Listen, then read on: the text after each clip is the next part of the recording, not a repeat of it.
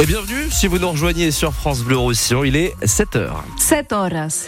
Et la météo d'abord, Tanguy, Cote- Tanguy Bocconi, oui. ça souffle Oui, c'est plus bien fort moi. Aujourd'hui. La météo, qu'est-ce que vous voulez savoir Eh bien, ça il y aura souffle plus fort. A- ça souffle plus fort. Il y aura la- toujours de la tramontane aujourd'hui, mais elle va un petit peu forcir par rapport à euh, ce dimanche, euh, autour de 50 km heure ce matin, mais jusqu'à 80 km heure cet après-midi en pleine.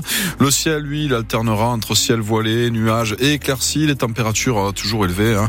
Euh, déjà euh, 14 degrés prévus ce matin à Perpignan, euh, 13 degrés à Sorède, 10 degrés à Prades, et puis cet après-midi, ça va grimper euh, de 15 euh, degrés jusqu'à 20 degrés à Serré.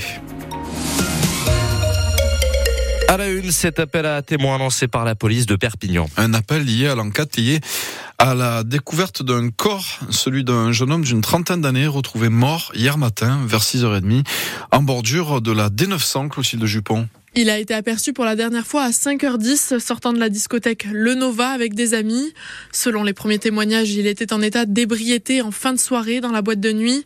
Ensuite, personne ne sait ce qu'il s'est passé. Son corps a été retrouvé inanimé euh, 500 mètres plus loin sur la bande d'arrêt d'urgence de la double voie qui mène vers Canet. Selon les premiers éléments de l'enquête, il avait une trace de choc à l'arrière de la tête. Pourtant, sur place, aucun signe d'accident. Alors toutes les pistes sont étudiées.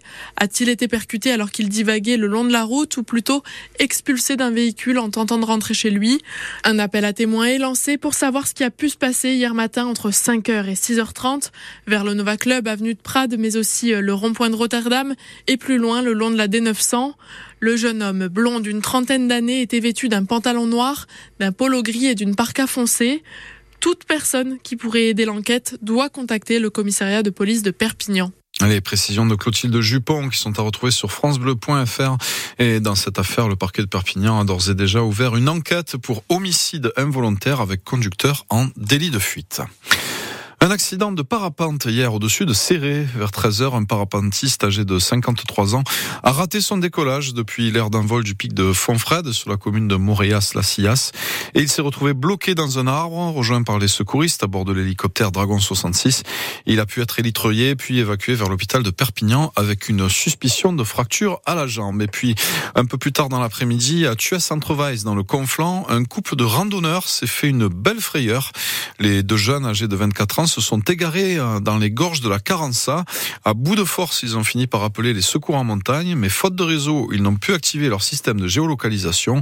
Heureusement, repérés à l'aide de- des survols réalisés par hélicoptère, les deux randonneurs ont finalement pu être ramenés sains et saufs jusqu'à leur véhicule. À Cabestany, les urgences de nuit de la clinique Médipol Saint-Roch fermeront très probablement leurs portes au mois d'avril. Faute de personnel soignant en nombre suffisant et d'une vague de départ en retraite chez les médecins, les urgences de la polyclinique Médipol Saint-Roch, deuxième service le plus important du département avec 42 000 patients admis par an, n'assurera plus le service de nuit entre 22h et 8h du matin, comme c'est d'ailleurs déjà le cas depuis fin octobre à la clinique Saint-Pierre de Perpignan. Une information révélée par la députée Rassemblement national de la première circonscription, Sophie Blanc, qui s'alarme des conséquences de cette situation. Je trouve ça euh, assez étonnant. Voilà, on donne une date et on dit à compter du 1er avril débrouillez-vous. Et on n'anticipe rien. Le service des urgences sur Médipol, il accueille 75 patients quotidiens pour un seul médecin urgentiste. Vous vous rendez compte quand, quand l'activité va être amplifiée? Je me pose la question qui est derrière tout ça Est-ce que ce sont des raisons financières qui font qu'on ferme petit à petit ces services pour, euh, je ne sais pas, peut-être présenter euh, un bon bilan, euh, des actions euh, qui valent un certain prix. Je ne vois pas d'autre raison que des raisons financières à cette fermeture. Il faut qu'à un moment donné, ils sortent de l'ombre et qu'ils donnent des explications. La députée Rassemblement National Sophie Blanc, mais pour Philippe Olombard, directeur de la Polyclinique Médipol Saint-Roch, la raison de cette probable fermeture des urgences la nuit est tout autre que financière. Il y a de moins en moins de médecins urgentistes en France. C'est un problème qu'on connaît malheureusement depuis plusieurs années et toutes les structures d'urgence, qu'elles soient publiques ou privées, euh, souffrent. hein. Et nous, on se retrouve dans une situation où on a un départ de médecins à la retraite. Hein.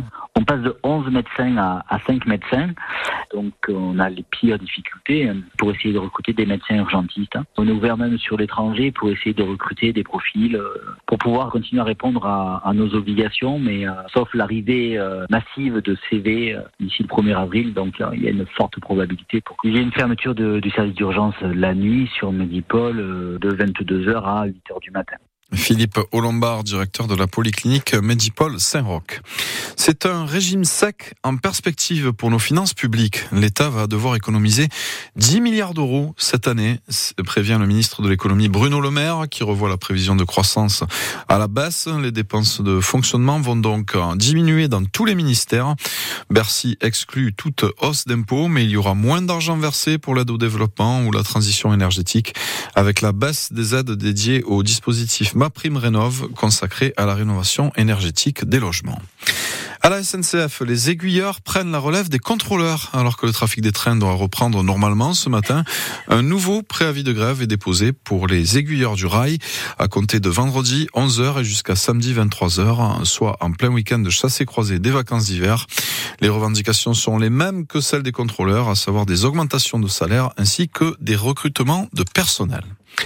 Au Proche-Orient, Israël lance un nouvel ultimatum au Hamas. Le ministre de l'Armée prévient qu'une offensive sera lancée contre la ville de Rafah si les otages israéliens détenus à Gaza n'étaient pas libérés d'ici le mois du, du Ramadan qui doit débuter autour du 10 mars cette année. Une perspective qui fait craindre de très lourdes pertes civiles supplémentaires puisque la ville de Rafah, adossée à la frontière fermée de l'Égypte, compte près d'un million et demi d'habitants qui vivent dans une zone très densément peuplée. 7h05 sur France Bleu Roussillon, les sports et les héritiers de Martin Fourcade qui ont brillé aux mondiaux de biathlon. Et la relève semble bien assurée, John, puisque l'équipe de France a rapporté une moisson tout simplement record de 13 médailles, dont 6 en or, du jamais vu pour l'équipe de France de biathlon. Hier, Justine Brezas-Boucher a remporté l'or sur la Mastart et Quentin Fillon-Maillet le bronze dans la même épreuve. Et puis en football, Brest est le nouveau dauphin de la Ligue 1 derrière le PSG après sa victoire 1 à 0 hier soir face à Marseille. En rugby, les clubs catalans ont presque tous gagné hier en Fédéral 1, Serie a battu Agde. En Fédéral 2, Argelès a gagné face à Palavas tandis que Prades s'est imposé à Pesna, mais la Salanque a perdu à domicile contre Castanet. Et puis en top 14, Castres s'est imposé hier soir 25 points à 17 face à Toulon, le top 14, où le ciel s'est un peu assombri pour l'USAP, défait samedi au Stade français, car dans le même temps, ses concurrents en bas de classement ont tous gagné des points, Cyril Manière. C'était la sensation depuis trois mois. Montpellier, champion de France 2022, dernier du top 14. Les Héroltais ont gagné au Racing et ils sont désormais 13e à un petit point de l'USAP.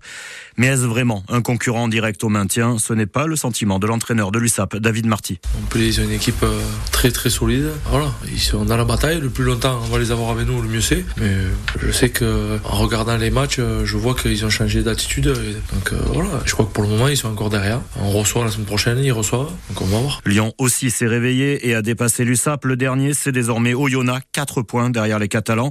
Bayonne, Lyon, Montpellier, Oyonnax sont actuellement les quatre équipes avec qui lutte l'USAP et elles joueront toutes entre elles les deux prochaines journées. Le capitaine Mathieu Acebes. Il faut avancer. Il faut pas regarder derrière, il faut avancer. La saison, elle est encore longue et on a des grosses échéances qui arrivent. Avancer en battant La Rochelle samedi prochain, pas facile. L'USAP ira ensuite à Toulon et recevra Toulouse.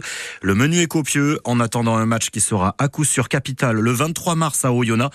Le club catalan, comme il l'avait fait l'année dernière à Brive, est déjà en train d'organiser des bus de supporters pour ce long déplacement. Et ce déplacement, on en reparle ce soir dans 100% USAP avec Cyril Manière et ses invités de joueurs dans nos studios, l'arrière Louis Dupichot et l'ailier catalan Lucas Dubois qui a célébré ce week-end son centième match avec l'USAP.